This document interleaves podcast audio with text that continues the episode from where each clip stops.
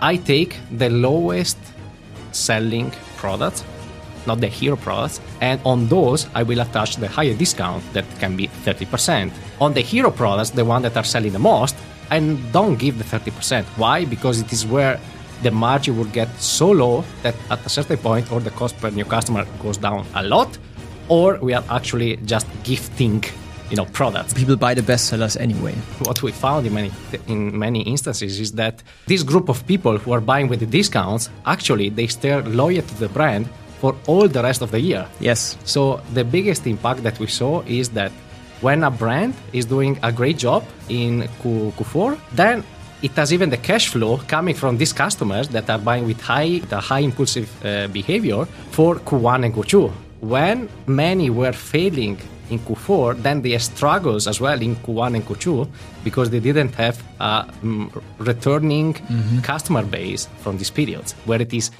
easier to acquire new customers. Wenn du deinen Online-Shop auf das nächste Level bringen willst, dann bist du hier im Ecom Secrets Podcast genau richtig. Denn ich lüfte die Geheimnisse und Insider-Informationen der erfolgreichsten B2C-Brands, sodass du mehr Wachstum und Gewinn mit deinem Online-Shop erzielst und vor allen Dingen dir eine erfolgreiche Marke aufbaust.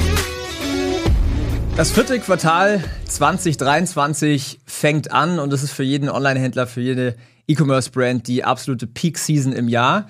Ich habe heute fast schon wieder eine Weltpremiere, denn ich habe meinen Co-Founder Emanuele Maragno hier am Start.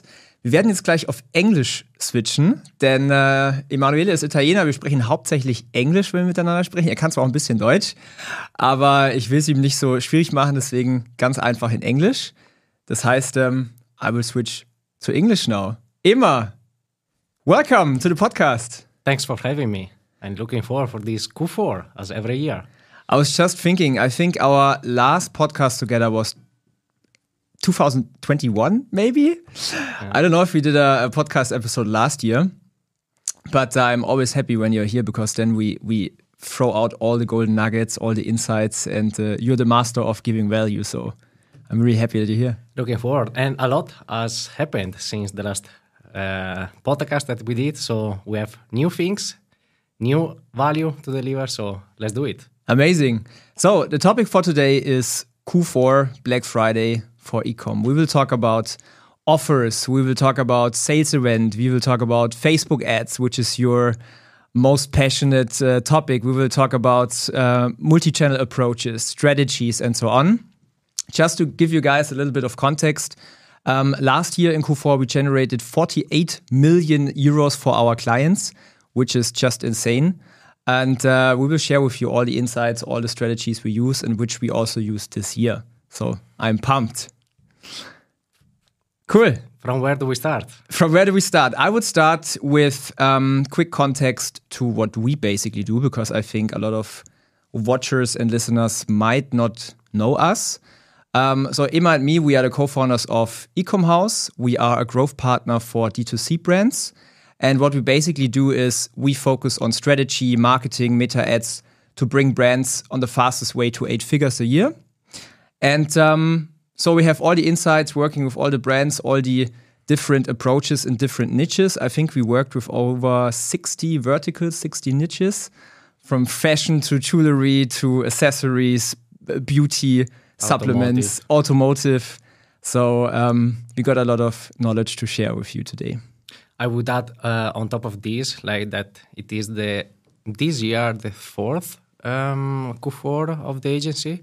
We can see constantly how important it is to iterate on the learnings of the last year and constantly even innovate to don't be like all the others because at the end the competition will be the biggest enemy in this period. Yes.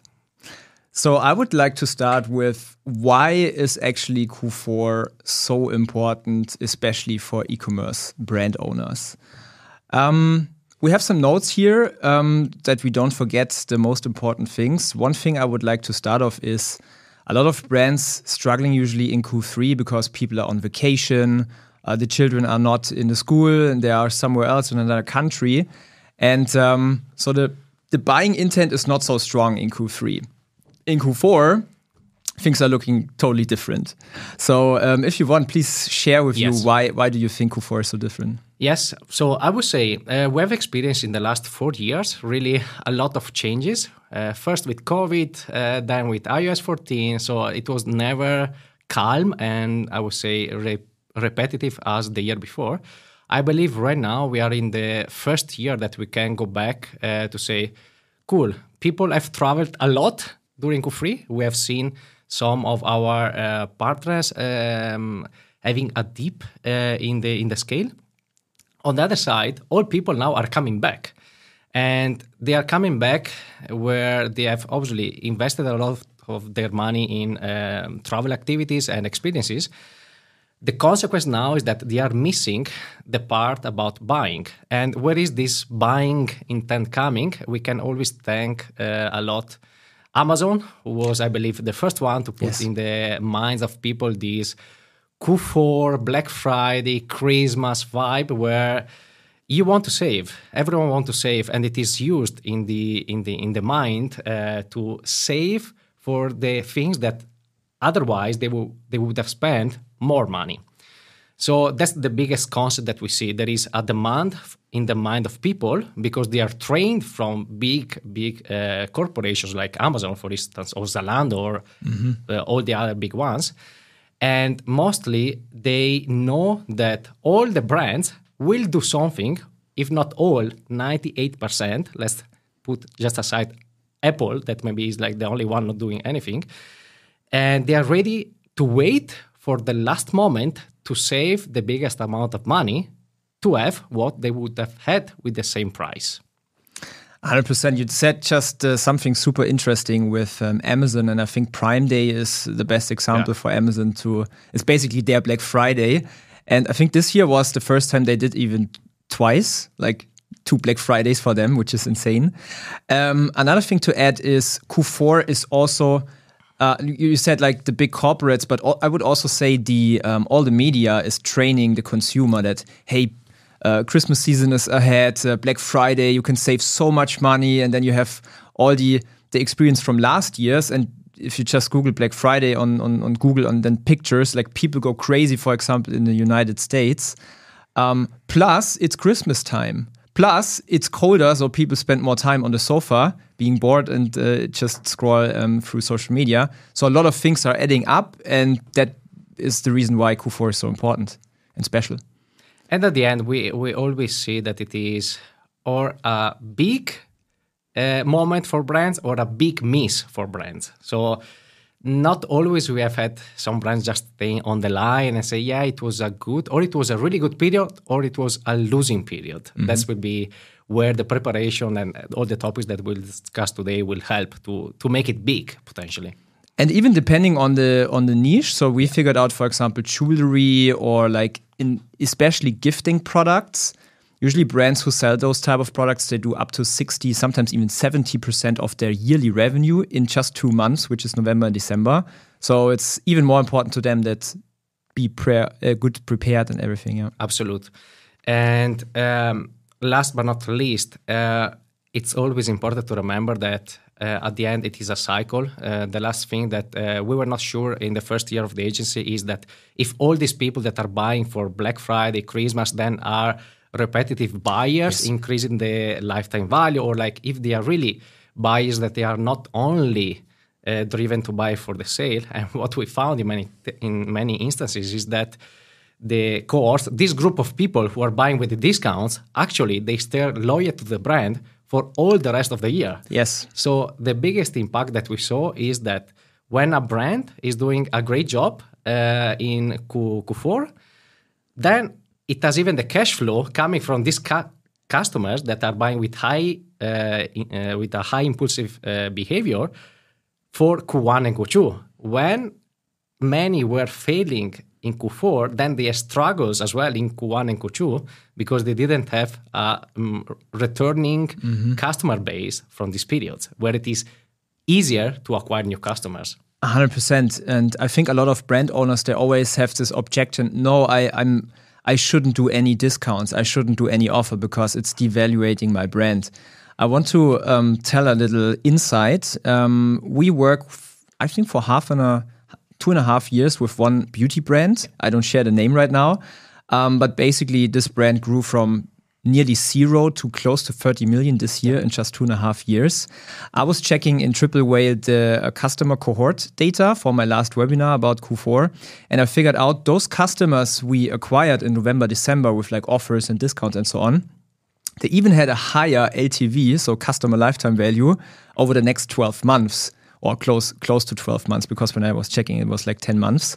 Um, and that was super interesting because the fact that people buy with offers and having a, like being loyal and so on is the proof that brand owners don't destroy their brand when they give a strategic discount. Absolutely. Uh, I would say two things. There are uh, let's let's call it not so smart offers where you just decrease the profit margin and it is done and then people are not having a great experience with uh, with the brand so they're not coming back because obviously you you have win a customer but you need to retain the customer with a nice brand experience and nice uh, valuable products or there are smart offers that they are uh, there to increase the perceived value of what mm-hmm. the people will get and the brand itself and when it is done right First, you can outbid the competition, as uh, you mentioned in this uh, in this case of the beauty brand. Second, when the brand is strong and the experience is strong, this goes back to really the great job that uh, this brand is doing since years. People stick with the brand, so uh, we have the true uh, component of winning customers where they want to buy new things, mm-hmm. they want to have new experiences, and retaining them when uh, it is harder to acquire new customers because there is not the hype behind that. 100%. Yeah. Let's walk through. So um, we prepared this um, this interview, this conversation with like a how do you say in, in German you say roter Faden, mm -hmm. which is like a step by step by yeah. step by step. Um, so first off, I would like to start with the question in Q4, what are the typical sales events brands should use? Yeah, so I would say um, there can always be a sales event uh, made up. Uh, on the other side, we want to um, constantly align a sales event with the consumer psychology of people when they are thinking, okay, or where, when they are trained. Um, I know that in one week there will be something where I can save money. Cool. When with the brand we are able to align the demand from the from the user, plus with an offer that is not just monetary, but it is like a package where we have customized uh, uh, product offering for, for the user. Uh, we are aligning the desire to the product. First, that every brand can exploit is obviously Halloween. Okay, there are obviously many brands that are maybe perceiving it as a childish uh, mm-hmm. way of things. We have tested it many times. It works um, it could be the first one where there is a strong um, consumer demand and buying intent. Um, is not the strongest. This, Just to add on this, sorry yes. to interrupt you. Um, uh, super interesting. It's actually really smart to use this kind of um, reasons to make a sale because people have the awareness. Everyone knows Black Friday, so it's just using this momentum and this awareness of the customer, of the audience, to pull to push out an offer, and Halloween is a good example. Yeah. Yes, exactly. Um, after that, uh, we have seen working more and more uh, the Singles Day. Yes. So I remember in the first year of the ages, we were thinking, mm, yeah, what is this? Who is actually caring about that? Only you know couples. Yeah. At the end, we discovered not doing the first year and seeing other uh, doing that that mm, we were missing something. So the second year that uh, in the agency we tested it and it was highly successful. Mm-hmm. Uh, even more, I would say, in the U.S. market um, where it is more established. There, obviously you can say, uh, why should I have an offer for Halloween, and then one for Singles Day, and then one for Black Friday? At the end, what we saw is that we are constantly uh, attracting different people because many times the people who give attention to Halloween as a message, marketing messaging, they don't care that much about a, a Singles Day messaging mm-hmm. and vice versa. And uh, suggestion on that side. Um, the, the discount or the monetary uh, offer is important for sure, but even more how you frame that offer to say this is right for you if mm-hmm. you are a lover, you have a family, you want to have a, you, you want to give a nice gift to your friend. So uh, this is like where the marketing creativity is coming out. Uh, and at the end, just to add last thing, um, everyone has the chance to put a 20% discount or a 10% discount. But who will win is who is like able to channel that discount with the product to a really specific need or like mm-hmm. desire of the user. That's like where the marketing creativity is like making the biggest impact. Absolutely, and we go to the to the creatives and the offer building um, in a second. But was what was really interesting. I remember it was like 2020 when we did our first singles day together, uh, like in the company, and uh, we had this one client selling luggage, if you remember. Um, and it was like super high priced luggage, like 800 euros for a luggage. Uh, during to, COVID. During COVID. So the whole brand collapsed with the lockdown because nobody uh, was allowed to travel anymore.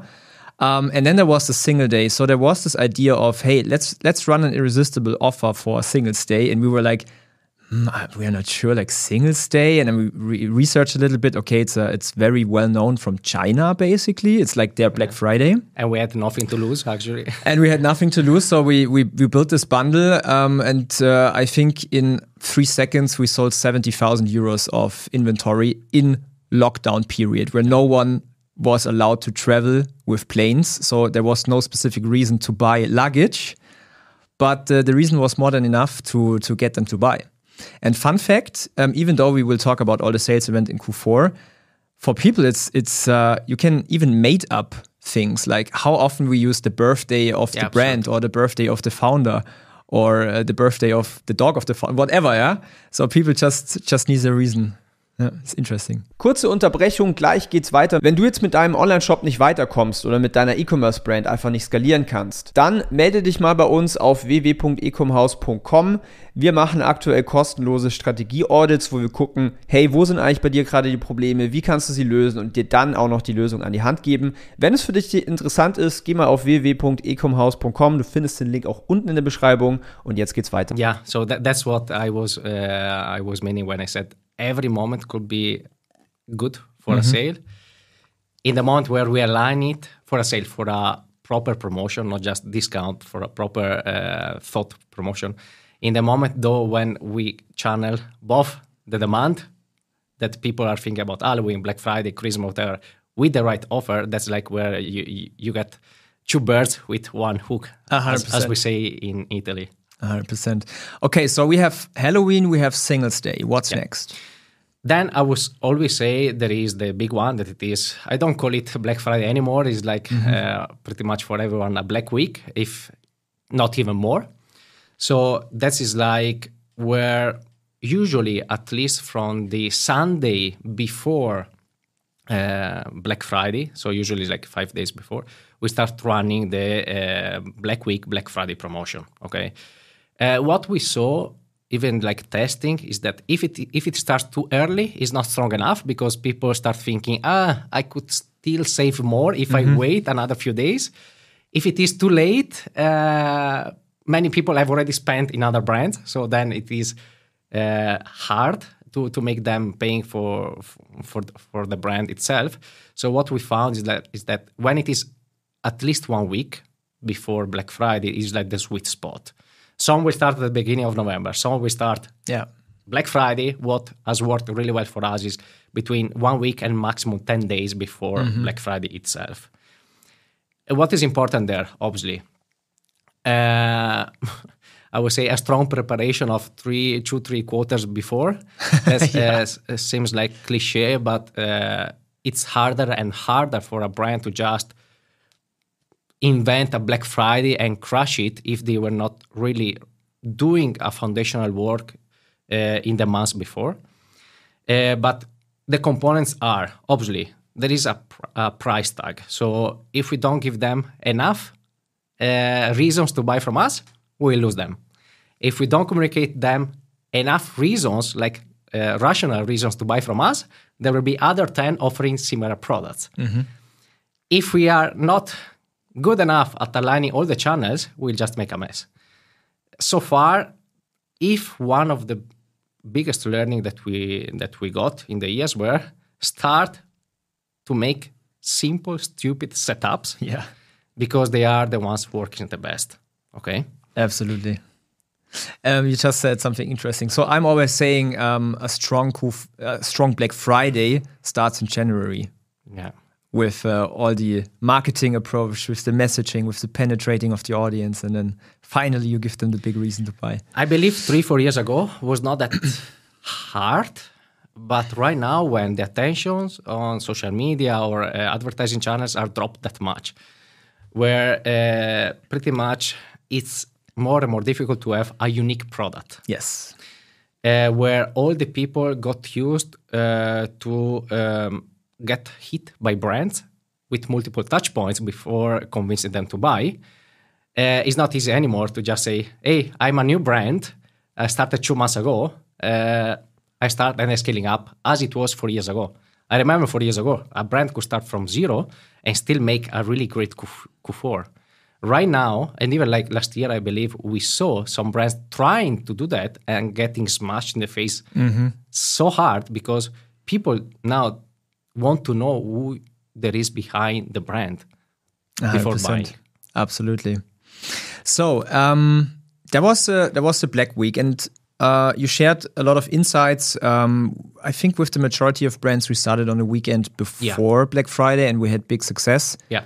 Um, because even though like brands started with like Black Week, the most of them they started on a Monday, and we started I think on Saturday, which was uh, really really great. Um, so we have the Black Week, then we have the strongest day of the year, usually for the brands, which is the Black Friday. Yes. Yeah. And then Saturday, usually there's a little bit less revenue. And then on Sunday, where you use all the, hey, last chance uh, to save money and so on, you also have another spike. Yes. Um, we experienced the last par- uh, couple of months, uh, not months, years that uh, Cyber Monday usually is not so strong as the Sunday. Yeah. So a few inputs there. We realized, and we tested a lot uh, to say, what if we keep running the Black Friday yeah. or Black Week offer versus changing everything to Cyber Monday? And we didn't notice that much of a difference. So on a uh, on a percentage, uh, we we see that 80% of the sales of the volumes are done during the Black Week, Black Friday, and then potentially another 20% on the Cyber Monday, Cyber Week, whatever we want to call it. Okay. Um, I believe this for two reasons. People get so hyped about Black Friday, Black Week, and so on that obviously they spend the most. Mm-hmm. And when we want to squeeze even more out of the last people, we get the 20%. So obviously, when we do right the 80%, we get the biggest chunk.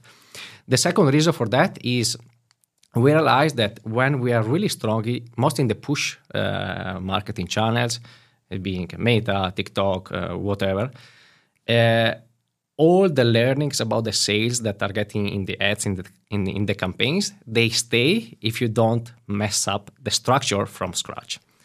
And when from, let's say, Black Friday to Cyber Monday, we want to change completely all the messaging, this means starting from zero almost.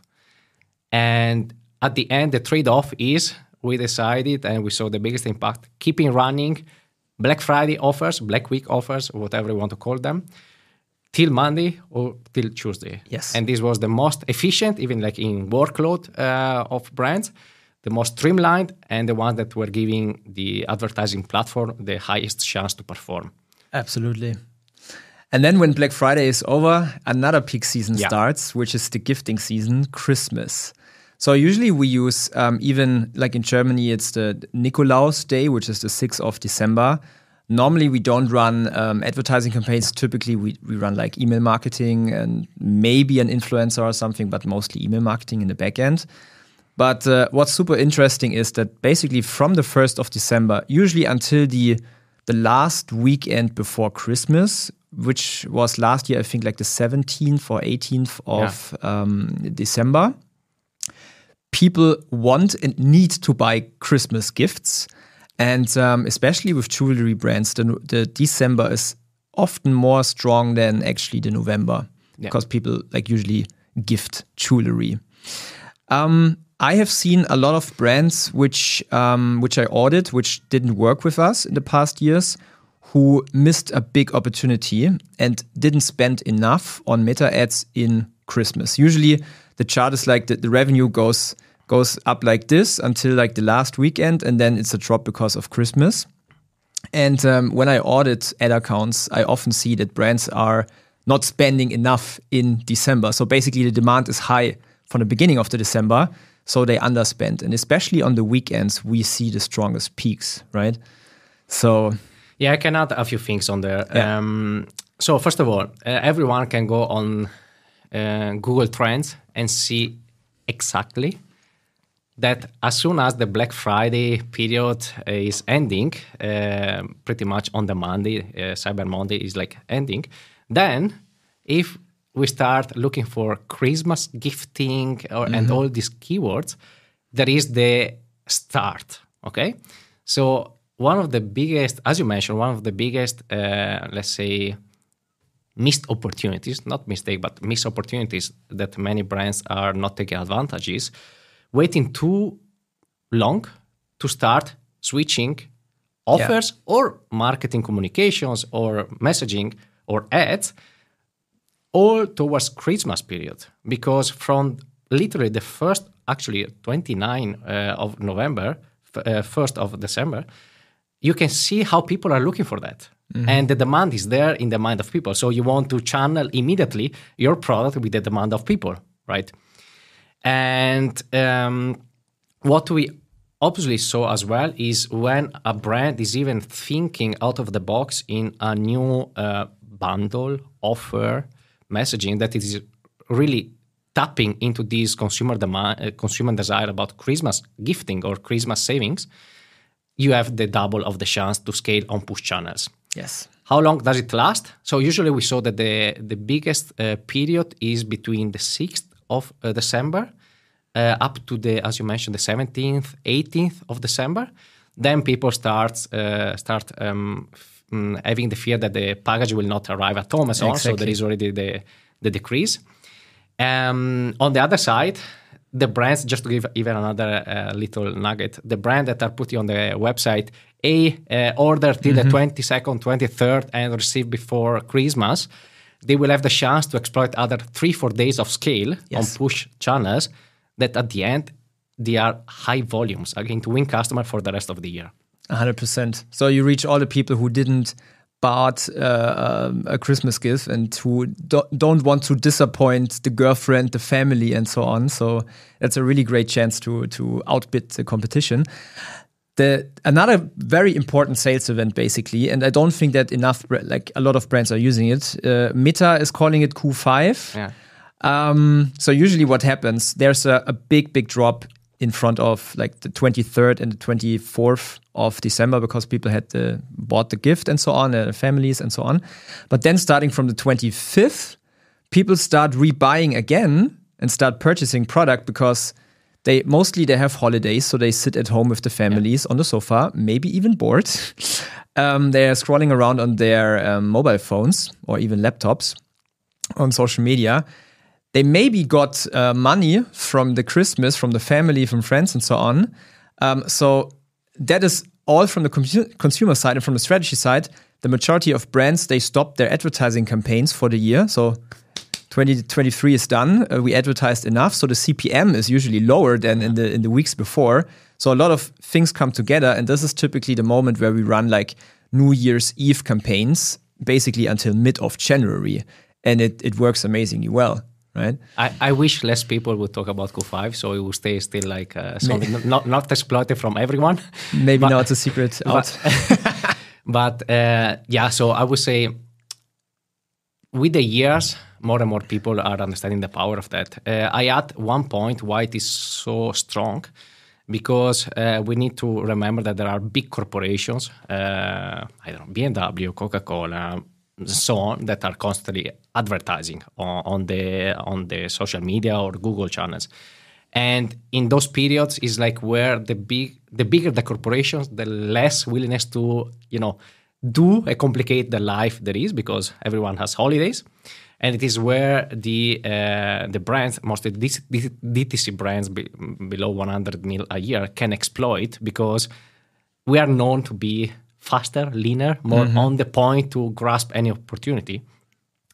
And um, few important considerations on that. Um, we saw that the, the strongest period is yes when we start uh, at the end of december like 27 26 27 but usually the first days are a little bit weaker. The the big scales uh, for us starts always around the 2nd of uh, january. Why? Because obviously many people for the new year's eve are constantly having fun having um, parties and so on so their mind is not there to think about what could i buy they just think about which experiences would they like to have to enjoy. Yes. Then from the second, the boredom starts. Yes. So everyone has visited the families, the cousins, the whatever, the grandma, the grandpa. They say, yeah, but like it's boring. And um, in, Europe, mostly, the, the weather is not that good. So what do you do? You hang out on social media to, to win boredom. And if we combine this boredom with a willingness to uh, think, what would I like to do this year? There is this new year, new me, new new goal mindset. Uh, then we can tap our product in those needs, right? Again, it's like connecting needs of the user with the, the solution, with the product. Uh, if we add on that the, the layer of cheaper cost to reach people, that is like uh, the CPM, at least on Meta, but it's pretty much in all the other channels, we can win so many people eyes attention we can get so much attention with a cheaper price that many times is like the best period of the year uh, sometimes even better than the black week itself Yes. for the for the efficiency of the return on the ad spend Hundred percent. So to summarize, um, basically, Halloween, Singles Day, Black Week, Black Friday until Cyber Monday, Yeah. Nikolaus with emails, Christmas and Q4, uh, Q5 and uh, New Year's Eve are the strongest events to run promotional campaigns in Q4. Um, we talked a lot about offers and discounts and saving profits and so on. Um, I would like to switch the topic now to what is actually an offer, what is a good offer, and how an e-commerce brand can make basically make the most profit out of an offer and not uh, like burning their profits, their margins. Um, to enter in this topic, I want to tell a little story about uh, my mother-in-law, the mother of my girlfriend. Um, so the story is we walked through Munich for the city center, and there are all the shops, right? And the goal was that we go for lunch at Condesa, which is like an amazing uh, Mexican place here in Munich. I really shout out everyone who likes Mexican food, go there. Um, so we walked through the city center next to the shops, and we just wanted to go for food, nothing to purchase, right? What she did was she was running basically in different shops and bought a ton of products. So she came out with all the big bags and uh, stuff.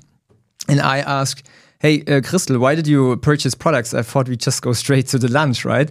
And she was like, Yeah, you know, um, they had up to 50% off. They had uh, buy two, get one free offers and so on. So I, I, I needed to buy. I, I must buy the products. And I was like, Interesting. So I learned that way that offers make people buy even though they didn't want to buy something. So you get those impulse buys. And that's the big reason why offers are so effective.